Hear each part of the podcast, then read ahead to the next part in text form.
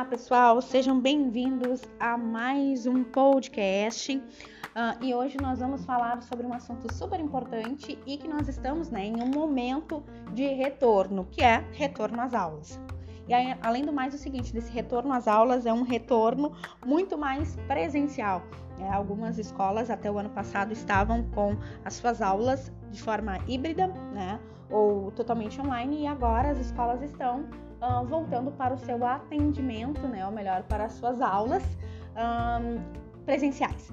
Então, um, eu fui convidada pelo site Children Education uh, para falar um pouquinho a respeito um, desse assunto, né, trazendo um pouco sobre a ansiedade uh, em épocas escolares, né, no, no, no, contexto escolar. E achei super interessante a, as perguntas deles e que eu resolvi então trazer para vocês uh, nesse podcast, nesse, nesse episódio. Então, vamos lá, vamos falar então sobre né, como lidar com a ansiedade no ambiente escolar. Então, assim, gente, trazendo a ansiedade em si, isso eu tô falando de uma forma muito geral, tá? Cada indivíduo reage de uma maneira. E assim, ansiedade todo mundo tem. Alguns mais, outros menos, tá? E é óbvio que isso também não, não pode ser diferente das crianças, tá? E aí vamos se perguntar o seguinte: vamos trazer um exemplo de dois irmãos, tá? Onde uh, uma criança ela lida melhor com as suas emoções e a outra não. Mas aí se perguntam, né? Os pais às vezes trazem aqui pro consultório e falam: Ah, mas Daiane é a mesma criação, tem as mesmas coisas, mas são diferentes no, no, no seu processo uh, de lidar com as emoções. E aí eu digo: Que bom, né? Porque isso é sinal que são pessoas diferentes. E isso é ótimo, gente, tá? Por quê? Porque realmente são pessoas diferentes, né? Cada uma pessoa tem uma reação, elas uh, lidam de maneira bem mais específica, né? E claro, gente, com a questão da ansiedade, é óbvio que também ela vai ser diferente, como eu falei antes, né? Todo mundo tem, só que algumas pessoas lidam de forma maior ou menor. E sendo assim, nós aprendemos de maneira bem diferente também né? E o que para uma pessoa pode ser considerado de forma comum ou mais comum, para outra já não pode, pode sim causar uma ansiedade. E, obviamente, a escola ela pode ser um causador de ansiedade? Pode, né? E isso, claro, vai ser um sentimento incômodo no caso dessa criança. Por quê? Porque ela não pode controlar. Né? E isso geralmente está relacionado a situações que antecipam problemas. A ansiedade é isso? E na escola, um, pelos meus uh, um, a minha experiência, o que é bastante comum, né, um, não só no período escolar, mas em todo o momento escolar, é o transtorno de ansiedade de separação, que é onde a criança, muito mais específico da criança, tá? O adolescente ele é, é, é uma ansiedade um pouco diferente. O adolescente é aquela ansiedade de ser aceito, uh, de ser uh, uh, o escolhido, enfim. Já a criança, ela se recusa a se desligar né, dos pais ali. É aquela criança que não consegue se desvencilhar. Quando o pai ou a mãe vai deixar na escola, ela chora, ela não, não desgruda da, da, da barra da saia da mãe, enfim. Então, ele tem essa dificuldade de entrar na escola ou na sala de aula, tá?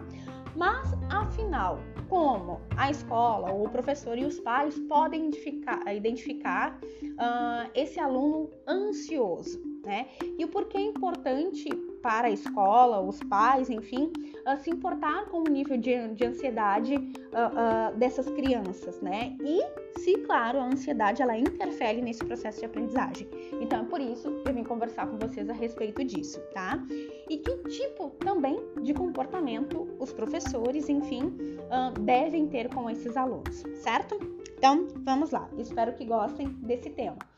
Bom, a primeira pergunta que eu separei para vocês é o seguinte: como a escola, o professor, né, uh, uh, os pais, a família podem identificar se essa criança ou esse adolescente ele é ansioso? Bom, reações uh, pode se tratar de indivíduos uh, de diferentes formas, tá? E quando eu falo em reações, eu estou trazendo aqui as reações de ansiedade.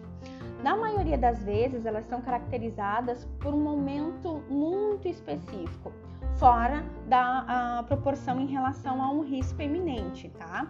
Que por sua vez é representado por fobias. Uh, e essas uh, se apresentam de, por exemplo, como um medo exagerado de animais, um ambiente, um ferimento. E elas podem aparecer com mutismo seletivo, que seria um comportamento de esquiva, de afastamento do grupo. E além dessas questões mais abordadas que eu comentei, ainda é muito comum na escola o transtorno de ansiedade de separação, né? Onde a criança ela se recusa a se desligar das figuras parentais, seja ali o pai, a mãe, o cuidador, avô, avó, enfim, com problemas para entrar nas dependências da escola. E esses sintomas, eles devem ser avaliados pela equipe pedagógica né? E a família ela deve ser informada para buscar uma ajuda específica. Né? Em se tratando, claro, de criança, é importante que procure uh, um auxílio, de repente, de um psicólogo uh, infantil, algumas questões com o pediatra para esse acompanhamento mais específico, tá?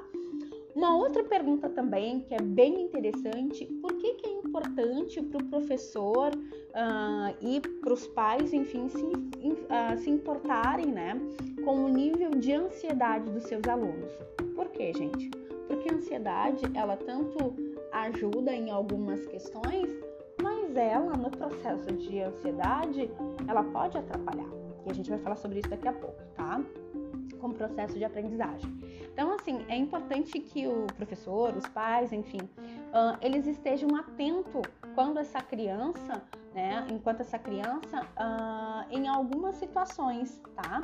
E principalmente nos sintomas. Uh, a criança, ela é acometida pelo transtorno de ansiedade uh, pouco e que pouco se identifica com as questões da aprendizagem. Por exemplo, o temor eminente uh, no momento torna-se mais real e, invi invi inviabiliza essa criança, por exemplo, na, na possibilidade de uma interação, seja ela no âmbito escolar ou até mesmo no âmbito social.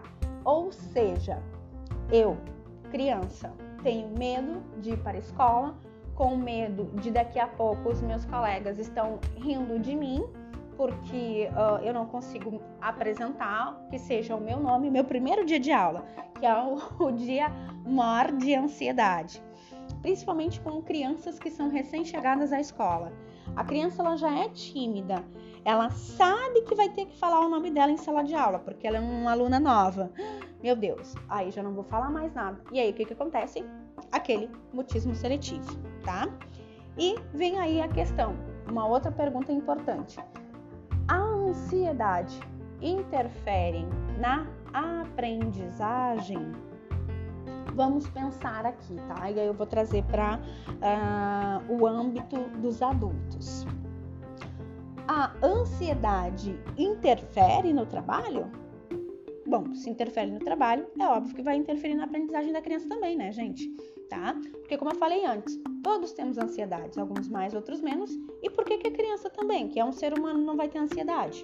É uma das coisas que eu sempre falo para os pais. Nós não podemos achar que as crianças são uns robozinhos ou então são um adulto em miniatura. Não é, e não são. Eles não têm ainda uma maturidade para lidar com situações como nós adultos temos, certo? Então é isso que a gente precisa entender, tá? Mas voltando à pergunta, sim, a ansiedade ela interfere no processo de aprendizagem, sim, e ela interfere e com relevância, tá, gente? Por quê? Porque a criança ela relata, né, uh, uh, algumas impossibilidades de interagir. Por quê? Por causa dessa ansiedade. Às vezes ela até gostaria de falar o nomezinho dela, mas ela fica com medo, né? Ou então ela gostaria de prestar atenção no que o professor está falando, mas ela está tão ansiosa porque ela sabe que ela vai ter que falar. Ou então ainda, por exemplo, hum, eu sou um aluno, ah, daqui a pouco vai bater para o recreio, e aí eu fico pensando: será que vão me deixar ir no parquinho? Será que, que vão ah, ah, rir do meu lanche? Será que vão pedir o meu lanche? Será que vão me dar o lanche? Então são essas situações, são essas perguntas que a criança ela se faz e que atrapalha também na concentração dela, tá? Então a gente precisa prestar bastante atenção nisso e a criança ela vai demonstrando, claro, as mais velhas, as mais velhas já têm esse poder de, de trazer o sentimento dela e falar, algumas sim, outras não, tá? Mas as crianças menores, elas ainda não, não trazem esse essa, esse sentimento, essa fala, né? Ah, eu não gosto da escola por isso. Ah, eu gosto da escola por aquilo. Uh, e as crianças menores, o que, que nós vamos fazer? nós vamos interpretar o comportamento. Tá? Então é importante que a gente fique bem atento em relação a isso. Bom, a próxima pergunta traz o seguinte sobre pais e professores, tá? Pais e professores tendem a fazer ajustes, né, quando lidam com as crianças ansiosas. E por que isso? Ao contrário de que diz o senso comum, que não é bom. Bom, o adulto, de certa forma, ele pensa de uma maneira bem prática para a resolução dos seus problemas. E ele tem a capacidade cognitiva de resolver os seus problemas e antecipar algumas coisas com resultados. É aquilo que eu estava comentando antes, gente, tá? O adulto, ele já tem uma questão mais cognitiva muito mais madura. A criança, não. Né? Então, por isso que, que, ao contrário do que diz o senso comum, isso não é bom. Uh, nós precisamos, sim, uh, ajudar essa criança, né? E muitas das vezes, por tentativa ou até mesmo pela ansiedade de resolver as situações, tenta induzir a criança, né? o que não basta para resolver o problema né? E quando uh, está em um quadro sintomático, que é por algo que não está ainda muito bem, ela precisa de um tempo para resolver isso. Uh, sempre de um transtorno de ansiedade que está relacionado a uma situação bem mais específica, podemos sim estar associado até mesmo à repulsa da criança em determinadas situações ou convenções sociais. No caso, não vou para a escola porque uh, o meu colega reclama do meu lanche. Não vou para a escola porque eu tenho que dividir meu lanche porque eu sou zombada do meu lanche, porque todas as vezes que o professor me pergunta alguma coisa, as crianças riem. Então, isso faz com que, ah, ah mas tu não pode ligar, né? Ah, mas tu nem dá bola. Claro que eu vou dar bola, estão rindo de mim, né? Então, são essas coisas que a gente precisa prestar atenção, certo? Bom, e a super proteção dos pais, gente. Pode contribuir? Enfim, qual é o pai e qual é a mãe que ama o seu filho, claro, que não quer protegê-lo? Ah, ficou um silêncio agora, né? É óbvio, gente, que uh, todos os pais vão proteger os seus filhos. Aqueles pais que amam, né, que têm um sentimento, é óbvio que vai proteger. E te digo, eu também faço isso com meu filho. Óbvio que eu vou proteger. Mas assim, é diferente de proteção e superproteção, tá? E assim, essa superproteção ela pode acabar uh, trazendo uma insegurança para a criança. Ai, não, não faz isso. Tá, ó, tu leva o, o, o, teu lanchinho, mas se tu tá incomodado, então vai lá pro cantinho e come sozinho, come escondido, né? Então, assim, se tu uh, um, tá com, com dificuldades de conversar, meu filho, não fala nada. Escreve um bilhetinho pra professora, Bom, gente, a criança ela precisa lidar com os problemas e ela também precisa resolver esses problemas, né? Ninguém é super poderoso aqui, mas ela, ela também precisa ter uma relação também uh, uh, de incompetência em algum momento. Por quê? Porque no futuro, na vida adulta, ela vai passar por frustrações também. E é isso que ela precisa aprender. Claro, gente, voltando, proteção faz parte. Superproteção não é bom tudo que é de mais ou de, é de menos é veneno, né? Então é isso que a gente precisa ter, um, ter em mente, tá? Ajudar os nossos filhos a lidar com os seus problemas e não resolver os problemas dos nossos filhos, tá? E uma pergunta também importante: que tipo de comportamento, né, o professor ele pode aumentar o nível de ansiedade desse aluno? Gente, eu tive uma situação de um paciente, tá?